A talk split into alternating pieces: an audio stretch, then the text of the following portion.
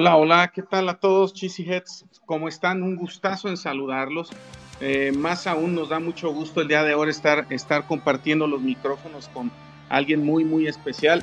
Eh, él es Carlos Rosado, que tiene de verdad muchas facetas en su vida. Él eh, empezó su carrera, digamos, su carrera profesional como jugador de fútbol americano en la Universidad de Puebla, eh, ahí fue campeón de 1995 a 1997. Posteriormente fue seleccionado por los Dragones de Barcelona, eh, siendo el segundo jugador mexicano en lograr jugar en la NFL, eh, NFL Europa. Después se nos fue a la NFL también a probar suerte con los este, Jets de Nueva York. Posteriormente se hizo o es comentarista de fútbol americano y más que comentarista, analista, un analista de los que nosotros desde nuestro muy humilde punto de vista consideramos eh, más meticulosos, más rigurosos, muy acertado, con mucho conocimiento y seguramente pues toda la experiencia que ha aprendido en cada etapa de su vida y de su carrera le ha enseñado a esto. Eh, y además es conferencista, en, sí, en fin, podremos decir mucho, mucho de Carlos, pero qué mejor que platicar un poquito contigo. Carlos, ¿cómo estás? Muchísimas gracias por aceptar la invitación. Listo, aquí estoy. ahí. Excelente, Carlos. Te oímos perfectamente bien. Eh, ah, como te decía Carlos, de verdad, este, pues de verdad a nombre de todos los que hacemos Packers México y de y de todas las personas que nos hacen el favor de seguir, pues queremos agradecerte que te has dado un tiempo para hablar, hablar con nosotros decíamos pues que de verdad tu trayectoria es muy amplia. Eh, hablar de Carlos Rosado creo que podría tomarnos fácil cuatro o cinco horas porque aparte lo que has ido haciendo a lo largo de tu carrera, eh, si bien eh, con el apoyo, digamos, o la iniciativa de, tu señor padre podría parecer algo llano, pero vemos que te ha costado realmente em, ir, ir, ir adaptándote a cada etapa de tu vida desde tu juventud hasta ahora que eres un comentarista de fútbol. Entonces, pues bienvenido, Carlos. No, pues gracias, gracias. Y sí, este, la carrera aquí en el fútbol americano es desde muy pequeño. Y bueno, mi padre que jugaba fútbol americano y este, ya me llevó a los emparrillados desde muy chico. También era coach y desde los tres años, dos años estuve ahí ya en los campos de fútbol americano. Y bueno, me enamoré de este deporte y hasta la fecha todavía sigo. Excelente. Eh, oye, quería preguntarte, eh, ¿cómo fue tu acercamiento con el fútbol americano? Sí, sí entendemos la cuestión de, tu papá, pero decías tú que desde pequeño te empezaste a involucrar en el deporte. En ¿Tú tienes como alguna noción de esto, de tus primeras prácticas o de cuando entraste por primera vez a un equipo de fútbol? Sí, este, yo empecé a los 6, 7 años en pañuelo, todavía no estaba equipado, eh, una liga más o menos informal, no, no era tan formal como era, como es este, el flag football, este, y después empecé creo que a los 7, 8 años equipado, mi primera temporada, creo que tenía 7, iba a cumplir 8, y fue mi primera temporada eh, equipado y estuvo raro porque yo, bueno, alrededor de los campos y iba con mi papá, me llevaba a las prácticas porque él también era coach. Y, este, y la primera vez que me lleva y me va a dejar ahí a Pumitas Azul, porque, bueno, ahí empecé en Ponis, en el flag, y después mi primer equipado fue en Pumitas Azul. Me deja ahí en el entrenamiento y yo estaba llorando, yo no quería ir y no sé qué. Ya después me dejó ahí, entrené y ya de ahí no lo dejé, no lo solté me enamoré del ambiente, del deporte, del fútbol americano y este y así fue como empezó mi, carrera y de ahí, bueno, pues además era aguador también cuando iban las infantiles de Águilas Reales, de un, equipo de Liga Mayor, antes cuando no eran Pumas, sino estaba dividido en tres equipos en la universidad y uno de ellos era Águilas Reales. Mi tío era este head coach de las Águilas Reales, mi papá era coach y bueno, pues ahí iba a todos los partidos, estaba de aguador, estaba con los jugadores y mi meta era eh, nada más llegar a jugar este, en Liga Mayor aquí en México. Y bueno, ya cuando fue creciendo y en juvenil, este, ya me puso una meta mucho más grande, llegar al NFL. Y así fue y mi carrera, bueno, ya continuó después de haber jugado fútbol americano, así que me gustó mucho este deporte y todo lo que te deja. Excelente, fue así como que eh, va, eso, esa parte también estuvo muy, muy interesante de, pues, de tu papá de decir y tu tío decir, bueno, pues no va a llegar como el hijo de, del head coach sino, o, del coach, sino va a llegar como aguador y a conocer esto cómo viene desde abajo, ¿no? Sí, desde abajo, y estuvo padre, ¿no? Por la relación con los jugadores, este, hoy en día veo a los jugadores de Liga Mayor y, y bueno, también ellos también ven mi trayectoria y todo y cómo fueron mis coaches y después, bueno, cómo me veían ya en NFL Europa. Este, y aparte chistoso porque también juegan en el Estadio Olímpico y yo me acuerdo que echaba tocho ahí en los medios tiempos eh, de los partidos. Era el medio tiempo y ahí con mis primos, con otros aguadores, echábamos tocho en, en el Estadio Olímpico. O sea, ¿quién se me iba a imaginar? Y, y no le dabas esa dimensión, ¿no? De, de chavo, o sea, se me hacía muy fácil entrar al Estadio Olímpico y bueno, ahí este, estar en la banda jugando, echando pases y en el medio tiempo ahí en el medio campo jugando este tocho.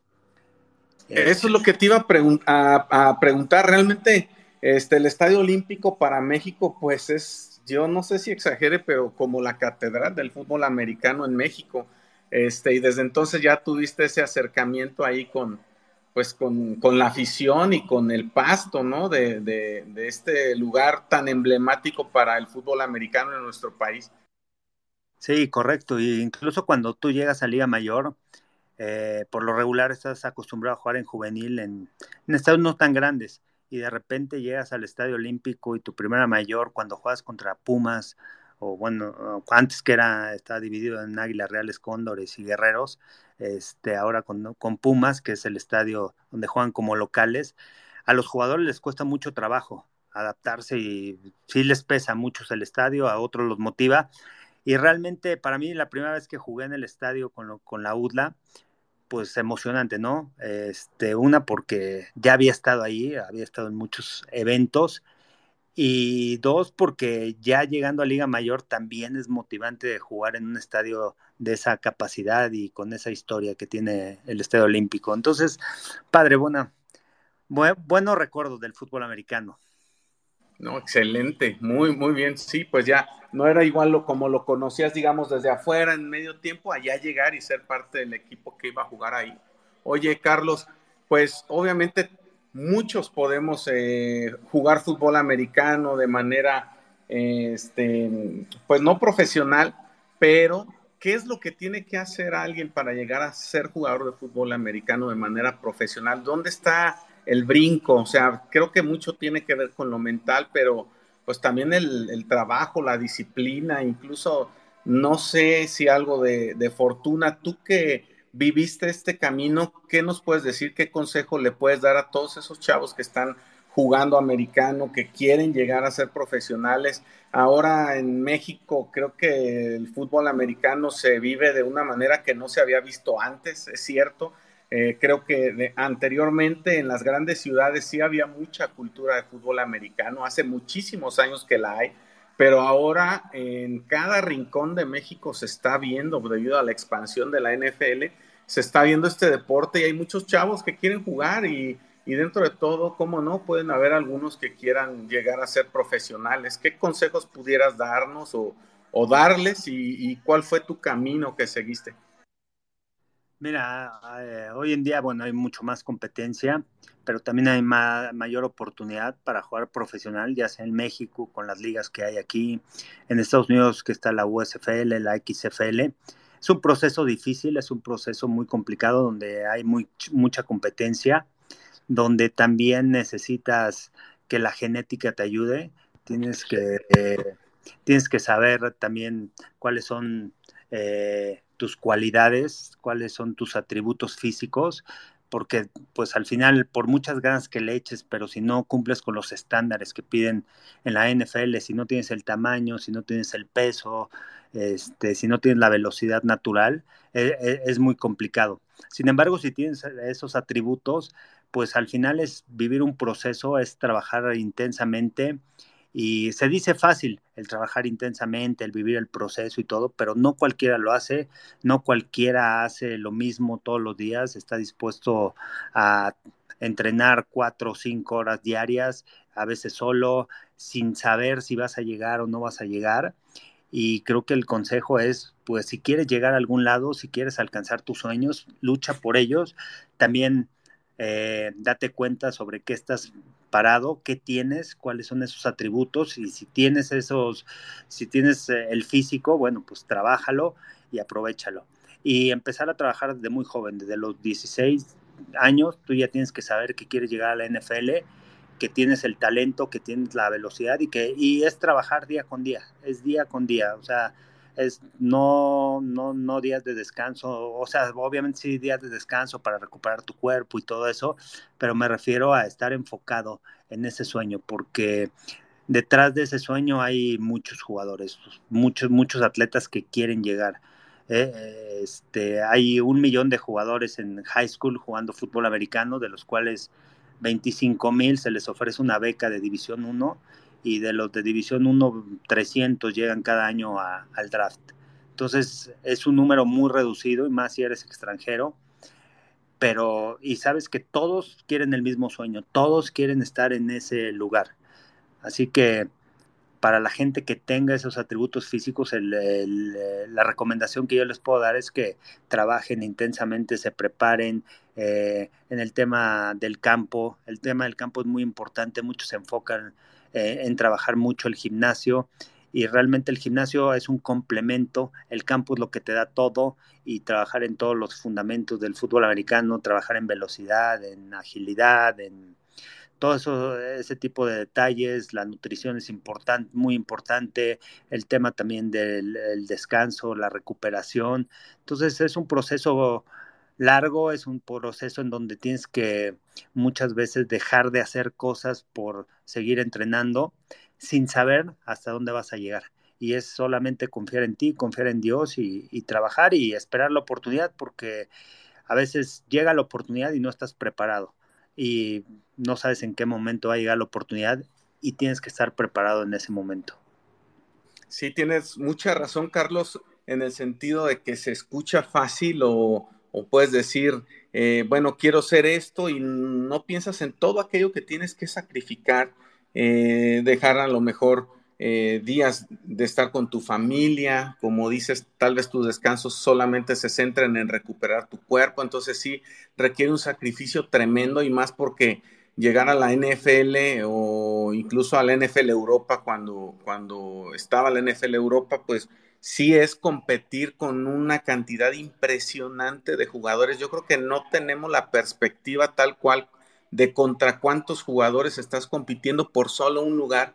Entonces, llegar ahí, yo creo que ya es ser élite, ¿no? Tener los atributos para que te contemplen, para que piensen en ti, para que te vean, es súper difícil porque, como dices también, Estados Unidos son semilleros, ¿no? Donde cada universidad, cada eh, secundaria, cada preparatoria está sacando y sacando jugadores, entonces competir contra todos ellos pues es todavía muchísimo más complicado. Y bueno, pues tu paso, como platicamos al inicio, pues fue de, México y de ahí diste el brinco al otro lado del charco, decimos vulgarmente aquí en México, llegaste a Barcelona. Eh, este, este acercamiento, este contacto, ¿cómo se da, eh, Carlos? Em, en 96 hacen un tryout eh, de algunos jugadores, no invitan a todos los que salieron ese año, fueron como seis jugadores y de ahí se va Marco, se va a NFL Europa y le va muy bien en 97, que es su primer año, y entonces la NFL capta la atención de los scouts de la NFL y dicen, bueno, vamos a scoutear en México porque creo que hay talento. Y en ese año hacen un tryout aquí en México en el 97 y este, hacen uno en Ciudad Universitaria para la gente del centro y otro en Monterrey. Y de ahí me escogen, gracias a Dios, estaba preparado. Vamos a, eso de las oportunidades. Yo un año antes me había ido de intercambio a TCU. Había aprendido lo que significaba ser un jugador eh, profesional de fútbol americano. Veía a los jugadores porque entrené con TCU un mes y este, dije, no, realmente si quiero jugar en la NFL me falta muchísimo. Entonces vi lo que se requería para trabajar, me preparé un año y medio Y en ese momento, cuando hacen el tryout, a nosotros nos fue bien, también me fue muy bien la temporada, cerré muy fuerte, este, fuimos otra vez, ganamos el tricampeonato en la UDLA, este, fui al, al Tazón Azteca y estaba como que en, en, el momento indicado, o sea, estaba bien preparado, estaba físicamente bien y me va muy bien y de, éramos como 40, 50 jugadores de México, del mejor talento, porque fue abierto el, el, tryout y, este, y me escogen. Todavía me quedó un año para jugar Liga Mayor y opto por irme a jugar NFL Europa y ya nada más jugar cuatro años aquí en Liga Mayor en México. Y, este, y así fue como, como llego a la NFL Europa y otra vez es una oportunidad y estar listo para esa oportunidad. Yo no sabía si se me iba a presentar o no y de repente se me presentó, estaba listo y vamos, me fui. Excelente, ¿no? Y es lo que dices, o sea, no es netamente suerte, tuviste que prepararte desde años antes para el momento en que llegara esto, que tú no sabías si iba a llegar y llegó y mira de qué manera. Y de ahí una tremenda, pues no sé si es válido decirlo, una tremenda camada de jugadores mexicanos que llegaron pues hasta la NFL, entonces pues qué bueno, pero no es obra del destino ni, de la casualidad nada más. Tocaste un tema interesante, Carlos, el tema de la convivencia con los jugadores americanos. algo se dice mucho al respecto que es todo lo que tiene que ver con la NFL y lo que no también, es decir, cómo viven su día a día en Estados Unidos, los jugadores de todas las razas, eh, su forma de ver la NFL, pero no desde el punto de vista del deporte, sino como una forma de vida, creo que ahí también cambia un poco la perspectiva, ¿no? Su, su día a día, fuera del emparrillado. Sí, correcto. Y, y, la forma de ver el americano, ¿eh? para ellos es todo, para ellos es, este, es llegar y mantenerse ahí porque los cortan y no saben qué van a hacer muchos de ellos este, no terminaron su carrera y todo, y, dependen mucho de lo que puedan hacer en el fútbol americano. Por eso es esa hambre que ellos tienen también de, llegar a la NFL. Ese es otro aspecto. Cuando yo llego a NFL Europa y veo la manera como compiten, nada que ver cómo compiten aquí en México. La competencia es muy fuerte, la competencia, o sea, cada práctica es intensa, esa máxima, no se dejan ganar, si les ganas en lo posible por, por hacer este algo y que cometas un error.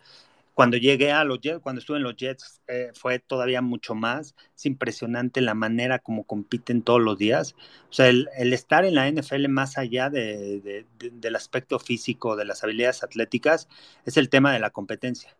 Es una competencia que no estamos acostumbrados nosotros aquí en México me ha tocado jugar en Liga Mayor, he visto los juegos de Liga Mayor, estoy en el FA y la competencia no se compara con cómo se vive en División 1 en Estados Unidos, en la NCAA, y cuando llegas a la NFL todavía es mucho mayor.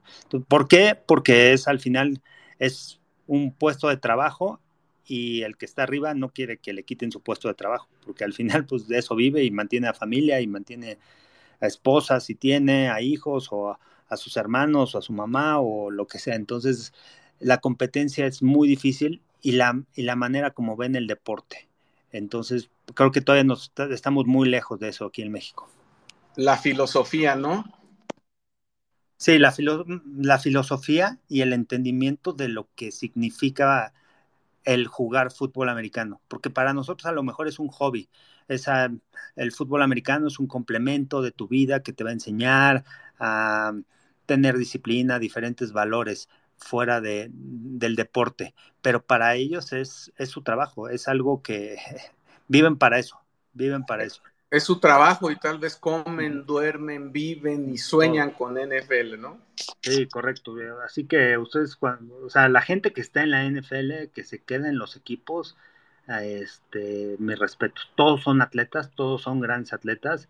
La diferencia de, eso es quién se puede adaptar y quién, sabe, quién aprende a ser profesional cuando viene el brinco de la NCAA a la NFL.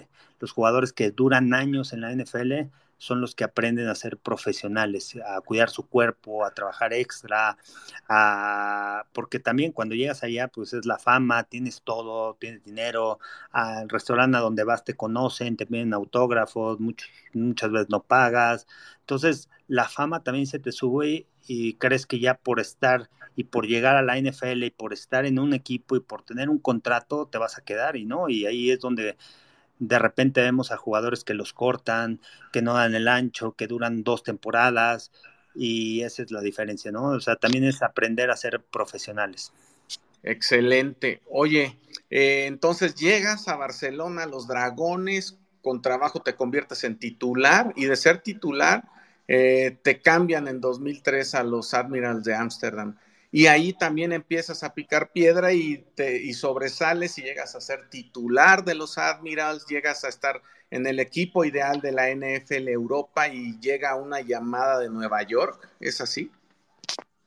Sí, jugué cinco años en, Barcelona, en los Dragones. Eh, dividía tiempo con Marco porque la regla era que tenía que haber un jugador internacional, o sea, no, no americano dentro de, la serie, de una serie ofensiva sí y una serie ofensiva no. Entonces dividíamos tiempo, pero poco a poco fuimos rompiendo todas esas reglas nosotros por el juego, porque destacábamos, porque trabajamos fuerte y todo. Eh, a mí lo mejor que me pasa es que cuando me cambian a Ámsterdam, después de mi quinto año, yo ya, yo también ya quería un cambio, porque tampoco tenía tanto juego, Marco tampoco, y entonces pues no podíamos destacar, no podíamos crecer.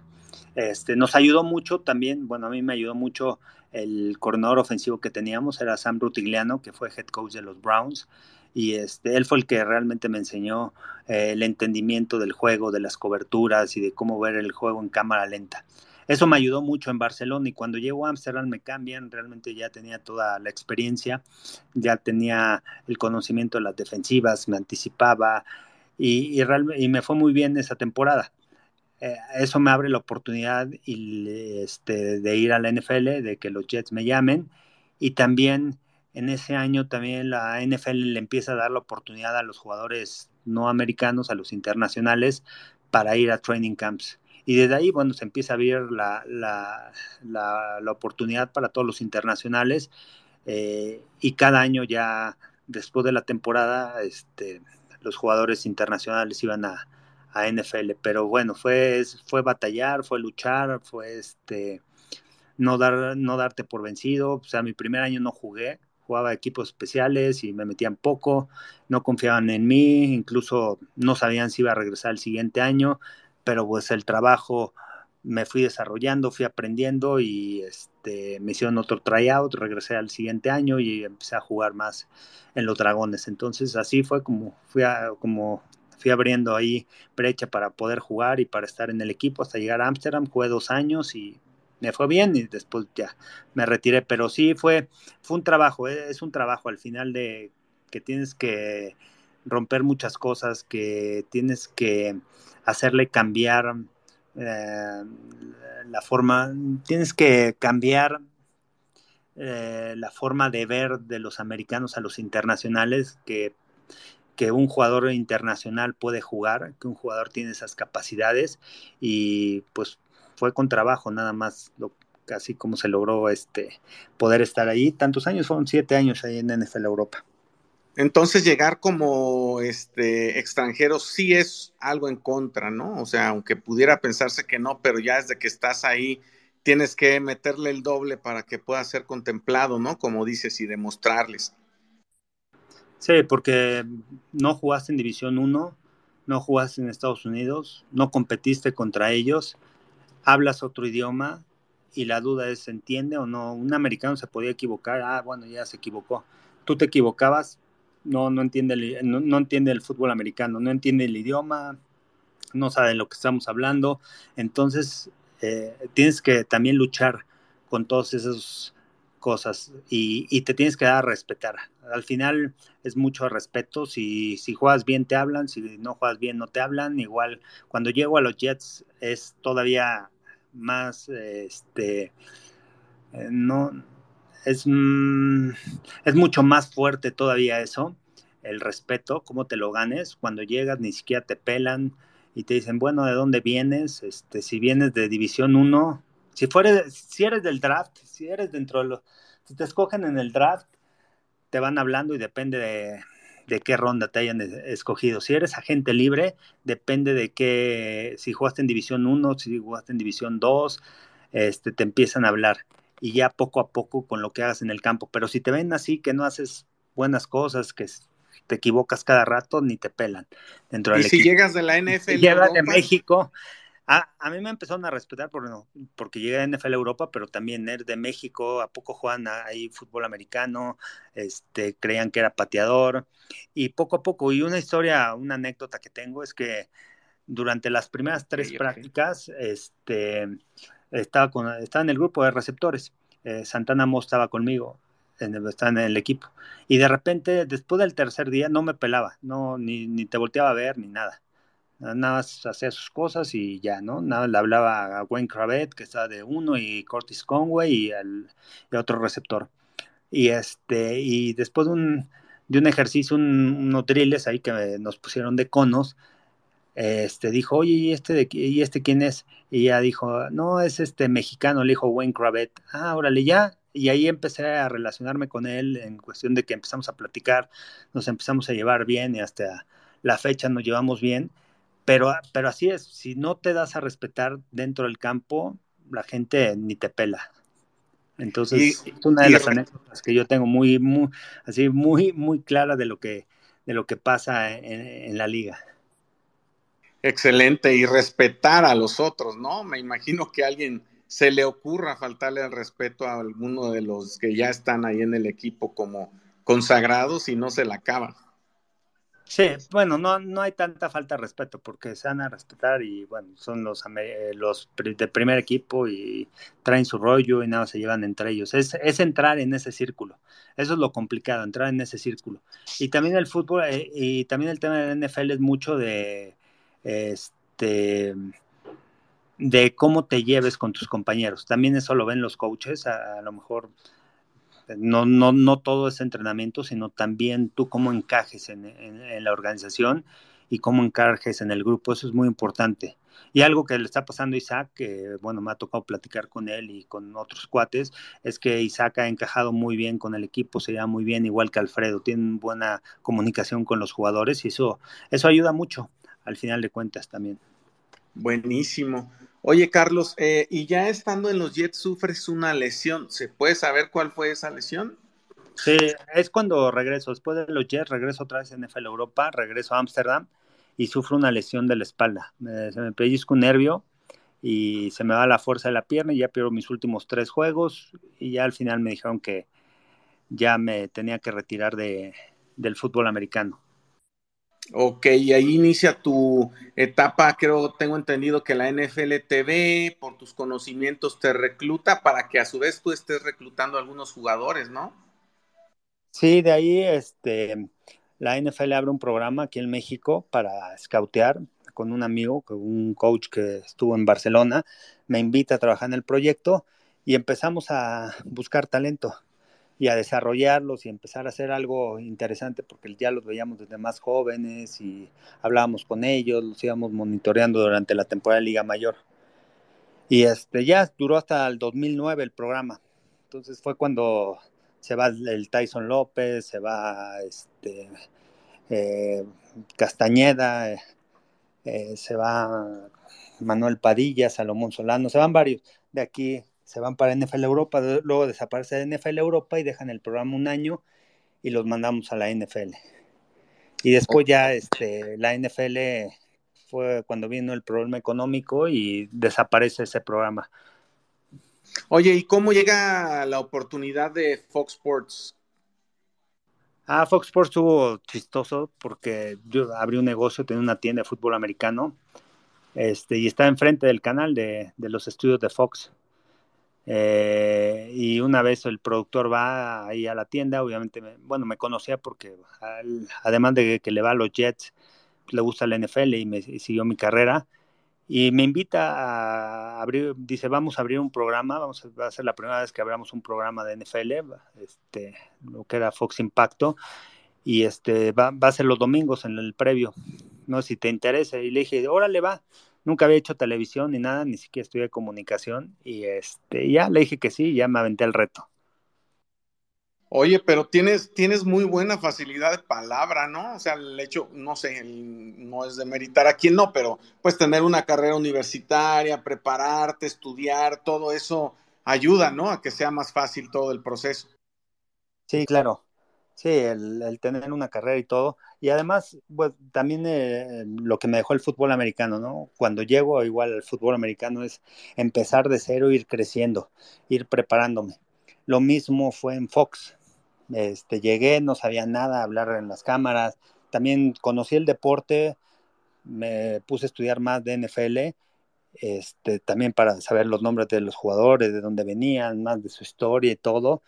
Y luego traes muchas ideas en la cabeza y el tema de televisión es muy corto.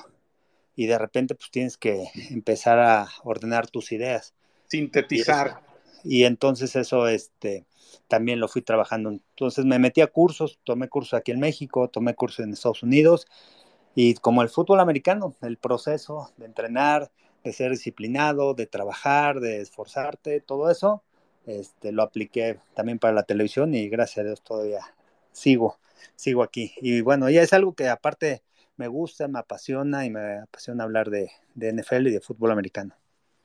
Oye, no sé si esté de más preguntar, pero ¿cuál es tu equipo favorito de la NFL? bueno, le voy a los 49ers desde Chavo. No soy tan aficionado a un equipo, o sea, si, si ganan bien, si no ganan también. Este.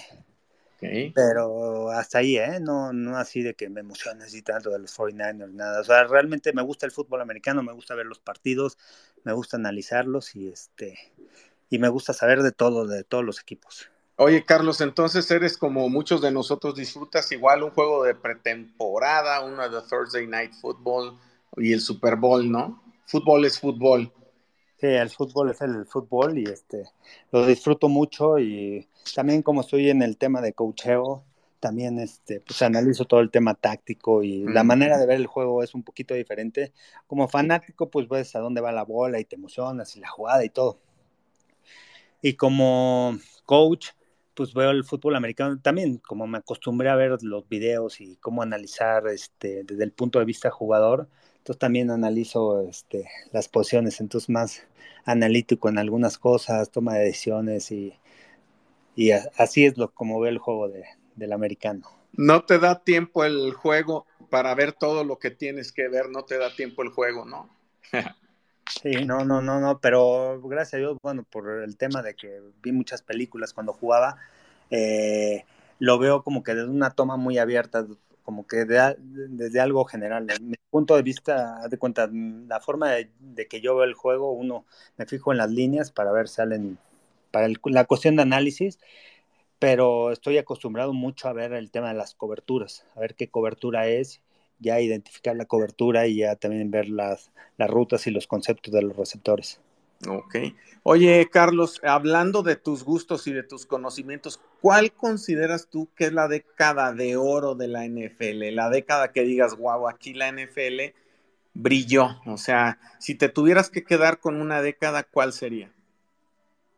Uf, pues me tocó vivir fuerte la de los ochentas, finales de ochentas y también la de este los noventas también me gusta mucho. Es que todas son, son diferentes, porque el, también el fútbol americano ha evolucionado mucho.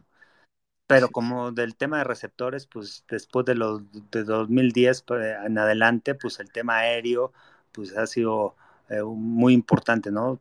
Prácticamente todos los equipos lanzan arriba del 60% de las jugadas ofensivas.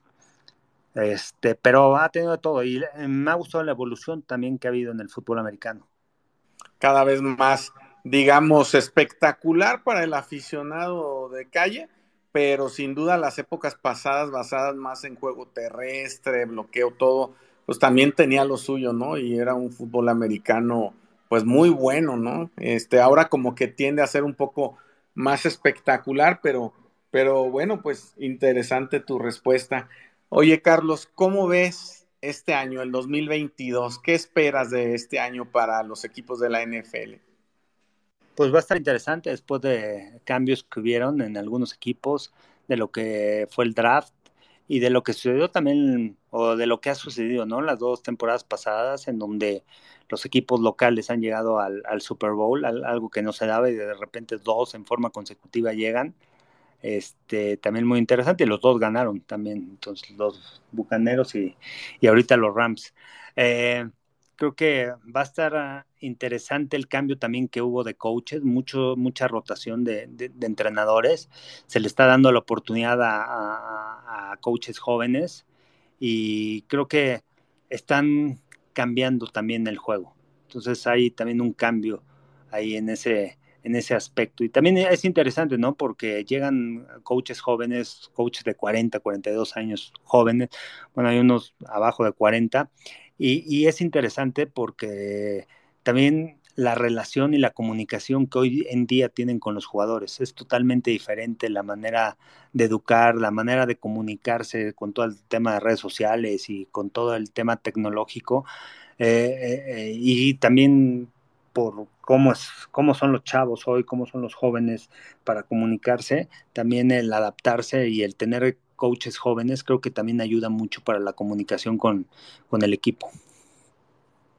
Es decir, cada vez menos comunicación tipo Bill Belichick, donde el entrenador no se le habla más que para eso y se le respeta de más y ahora los vemos como más compenetrados con los jugadores. Sí, correcto, correcto y este y también eh, el coach también tiene que saber cómo llegarle al jugador, cómo hacerle entender las cosas. O sea, ya no es como antes, así, todo militar y haces esto y esto y esto, ya han cambiado muchas cosas. Quizá los fundamentos no tanto de cómo enseñar, pero sí ese tema de, comunicarse y cómo hoy en día entienden los jóvenes, cómo puedes enseñarle a los jóvenes para que ellos puedan aprender. Porque sí es totalmente diferente. Antes te decían, este, tienes que hacer esto. Y hoy con, con todo el tema de comunicación, con todo el, el, acceso para toda la información que hay, este, ya los mismos jugadores empiezan a cuestionar a los coaches. No, pues eso no es así, por esto, por esto, por esto. Antes te decían esto es así y así lo hacías.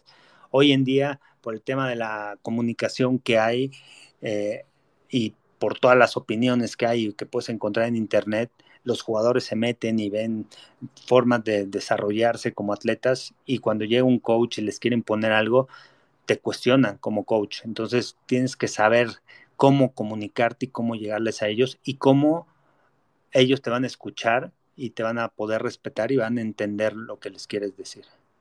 Excelente, ¿no? Pues mejor dicho, imposible. Oye, no sé si te voy a meter en aprietos, pero quiero saber tus predicciones. ¿Quiénes te gustan para que lleguen a la final de la conferencia americana y quiénes te gustan para que lleguen a la final de la nacional? Mira, de la americana, este, creo que los Bills, este puede ser su año, aunque perdieron a Brian Dable como coordinador de ofensivo, que era parte muy importante en el esquema, eh, en la creatividad y en el desarrollo de Josh Allen sin embargo, creo que tienen en, el, cuestión del roster y Sean McDermott se me hace un gran entrenador en jefe, lo que ha hecho, cómo ha cambiado la cultura, este, y, y tienen un, un gran coreback como es Josh Allen. Me gusta, va a estar muy interesante porque esa división, no sé, yo creo que van a pasar tres equipos.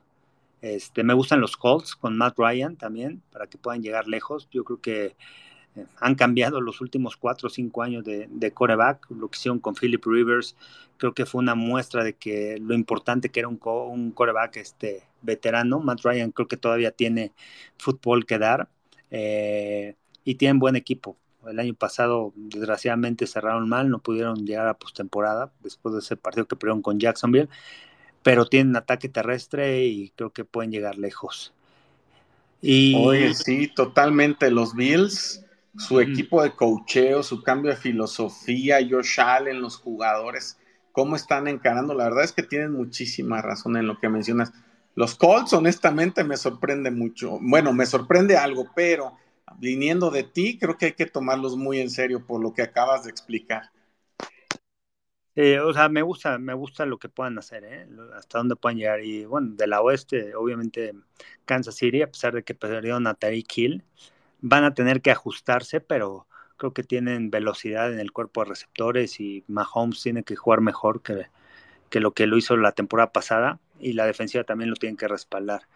Los Broncos armaron muy bien, los Raiders me gustan también. Yo creo que el darle una segunda oportunidad a Josh McDaniels como head coach, después de haber estado en Broncos, regresar a Inglaterra y ahora otra vez estar como entrenador en jefe con todo eso, con toda esa filosofía de, de, Nueva Inglaterra, porque se llevaron a todos los coaches o varios coaches de ahí de que estuvieron, que han estado con, con, Bill Belichick. Creo que va a ser interesante lo que puedan hacer. La llegada de Davante Adams, que se les fue a sus se les fue, se les fueron a los Packers.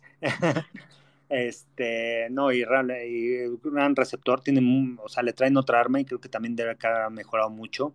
Este, la defensiva va a estar bien, va a ser interesante porque el coordinador defensivo ese va a ser bueno, Patrick Graham, que estuvo con los Giants, creo que van a crecer mucho a la defensa. Este, y los Chargers, que todos hablan de los Chargers, de todas las contrataciones que han hecho este año, que se han armado a la defensiva. Este, Justin Herbert realmente se ha convertido en un coreback elite en la liga. Tienen cuerpo de receptores con Mike Williams, con, eh, con Keenan Allen y con Palmer. Este, tienen a Eckler, tienen buena línea ofensiva. Este, la defensiva creo que es, ha sido su debilidad, pero este año se armaron con las nuevas adquisiciones, trajeron a Khalil Mack y, pero mi duda es Brandon Staley se la seguirá jugando en cuarta oportunidad este año. Yo creo que, yo creo que se aprende de esos errores, a pesar de todo el tema de las analíticas y que si te la juegas en cuarta oportunidad tienes mayor oportunidad de ganar. Yo creo que el fútbol americano va más allá de las analíticas y tienes que saber el momento del equipo, cómo se está sintiendo, cómo lo sientes y también no dejar ir puntos en el partido. Al final el fútbol americano lo ganas con puntos, lo ganas con el momento del partido, lo ganas con el control del juego y creo que Brandon Staley tiene que aprender de eso. Quiso ser muy agresivo, quiso ser, quiso ser de esos coaches que revolucionan el juego y que en cuarta oportunidad siempre que, se, que, que, estuviera en esa situación se le iba a jugar y pues, realmente no le funcionó y el fútbol americano te, cobra. te cobra caro y bueno, y, eso le sucedió, ¿no? No, no pasaron a postemporada. Pero los dos fuertes, si aprende de eso puede ser un equipo sólido. ¿Y, en la nacional? En la nacional, bueno, sus Packers me gustan, me gustan. Creo que va a ser interesante lo que van a hacer este año. Eh, esa relación de Matt LaFleur con Aaron Rodgers es importante y lo que han hecho en los últimos años. Este, dos finales, fueron dos campeonatos de la conferencia nacional, estuvieron en postemporada el año pasado, dos temporadas de 13 ganados, el año pasado 12. Y, creo que aunque no esté Davante Adams, que va a ser a pieza importante, Christian eh, Watson y, Dobbs, creo que van a ser muy importantes como receptores. Y la distribución del juego, antes creo que cargaban mucho a Davante Adams con esos pases, con la comunicación que tenían. Y creo que con estos dos receptores va a poder distribuir el juego y va a ser menos predecible Green Bay. Además de que tienen Allen Lazar, que tiene eh, que tiene una gran comunicación y que se lleva muy bien con Rogers, que lo conoce muy bien. Si Sammy Watkins se mantiene sano durante la temporada, va a ser también importante. Regresa Robert Tonyan y además tiene un ataque terrestre. Tiene a Aaron Jones y a Dillon que, que los puede que si no te que si no está funcionando, que si te ponen dos safeties atrás, entonces voy a correr el balón, tienes dos corredores que puedes darle rotación. Y, y, creo que se armaron muy bien. Lo, que hicieron en el draft fue muy interesante porque una de las, una de las debilidades de los Packers el año pasado fue el tema del ataque terrestre habían mejorado el, traer a Devondra Campbell que creció mucho y ahora traer a Quay Walker y estar junto con Campbell creo que dos grandes linebackers a mí Walker realmente en Georgia es, es impresionante el tamaño que tiene un 94 eh, detiene bien la carrera, cubre bien el pase, y este y con Devonte Wyatt también que lo escogieron en primera ronda. Entonces creo que van a fortalecer eh, esa parte que era su debilidad. El año pasado fortalecieron mucho el perímetro, crecieron mucho este, en cuestión de años anteriores y tienen que mejorar en equipos especiales y, la contratación de Rick Bisakia es clave en esta eh, en este año, ¿no? Vimos lo que hizo el año pasado con con los Raiders, un coach de equipos especiales de experiencia y luego como head coach interino. Entonces, creo que también eso, a pesar de sus años, de su experiencia, creo que le va a ayudar mucho a los Packers, que fue la debilidad del año pasado el tema de los equipos especiales. Así que veo a los Packers fuerte, veo de los equipos que puede llegar, veo a los Rams otra vez sólidos y veo a los Bucaneros también que pueden estar ahí. Totalmente coincidimos contigo, Carlos. Sabes muchísimo de todos los equipos, en particular con quien obviamente seguimos nosotros, que son los Packers. Coincidimos totalmente con lo que dices. La salida de Davante Adams, sin duda que abre el abanico a la ofensiva aérea de los Packers. Antes el juego era totalmente centrado en Davante y recordemos esa final, bueno, ese juego en postemporada contra los 49ers donde tenía totalmente descubiertos a otros receptores y no dejaba de ver a Davante Adams y eso pues terminó costando caro. Ahora Aaron Rodgers tendrá que acostumbrarse a, a, utilizar más a sus otros receptores.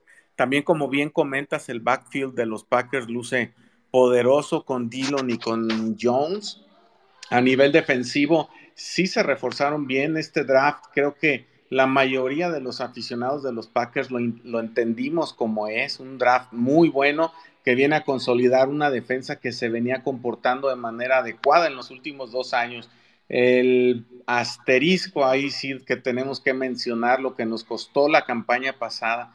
Los equipos especiales creo que acertaron también trayendo a este nuevo entrenador que tiene actitud, tiene formas. De hecho, en cuanto llegó a, los, a mini campamentos de entrenamiento de los Packers, se hizo, eh, se hizo oír, se impuso con su voz, con su liderazgo y creemos pues que sí están para grandes. De hecho, de hecho, esa era la siguiente pregunta, ¿cómo ves a los Packers para este año? Pero creo que ya no la has respondido. No sé si quieras agregar algo en especial de los Packers. Quizá mi única duda, aunque quieran mucho a Matt LaFleur, es su head coach. Todavía Sí, tengo sí, mis sí. dudas sobre LaFleur, ¿eh? Sobre todo en O sea, postemporada, yo, ¿no? yo, yo, yo creo que eh, aquí el tema de, de los Packers y ese récord que han tenido en temporada regular eh, ha sido mucho por el factor Rogers. Mientras Rogers esté atrás del centro, eh, sea el líder del equipo, los Packers van a estar ahí, ¿no? Compitiendo. Van a tener buena defensa, pero todavía tengo mis dudas con, con LaFleur. Como head coach, ¿eh? O sea, si tú te pones a analizar y ves a otros entrenadores en jefe como Bravel, lo que hizo el año pasado, que fue algo espectacular, campeón de la conferencia americana, o bueno, mejor récord en la conferencia americana, y con todas las bajas que tuvo a lo largo de la temporada, y con Ryan Tannehill como coreback, entonces dices, ¿cómo un equipo así pudo haber sido pudo haber tenido el mejor récord en la, en la americana? O sea, esos cambios, ¿cómo se adapta? Aquí creo que dependen mucho de lo, de lo que pueda hacer Rogers. Totalmente, ¿eh? sí, totalmente. Eh, la Flor que conocemos en la temporada regular, eh, apoyado mucho en el desempeño de sus jugadores, especialmente en Rogers, sobresale, pero viene la postemporada y cambia. El récord es totalmente opuesto en postemporada para Madle Flores, es su, su gran pendiente con los Packers. Y pues como dices, y es muy cierto, debe de aprender de los errores pasados. Ya no sería su primera vez eh, si se llega a postemporada. Muchos dan por sentado que los Packers ahí estarán, pero eh, yo soy de la idea de que no debemos dar nada por sentado. Hay que ir juego a juego, minuto a minuto y esperar a que los Packers lleguen a postemporada. Y ahora sí hay que Matt LaFleur sepa eh, reivindicarse y reivindicar los números que tuvo en, en los años anteriores. Sí, correcto. Tienen que cerrar, tienen que cerrar y bueno, y ya tuvo la oportunidad de jugar en casa, ¿no? De jugar en casa esos, sí. eh, esa final de conferencia y la perdió contra. contra no Tampa. hay pretextos ya, no hay pretextos. Sí. Jugaron en casa y perdieron. Oye, Carlos, eh, ¿qué proyectos tienes? ¿Dónde podemos seguirte eh, para estar al pendiente de tus publicaciones? Eh, platicamos con el staff de Packers México y lo compartimos con todos nuestros seguidores, que realmente el trabajo que, haces, Carlos, nos parece muy destacable por tu análisis profundo, sin eh, apasionamiento, sin tomar lado, siempre, siempre muy puntual y con mucho conocimiento de causa, tal vez basado o apoyado en que viviste, ahora sí como nos platicaste, desde aguador hasta jugador, coach, etcétera. Ahora sabemos que estás como entrenador eh, de los Dinos en la Liga de Fútbol Americano de México. Este, ese es uno de tus proyectos. ¿Cómo te va ahí? ¿Cómo te sientes? ¿Cómo va la liga? ¿Y qué otros proyectos tienes en puerta? Y bueno, este fue mi primer año como coordinador ofensivo.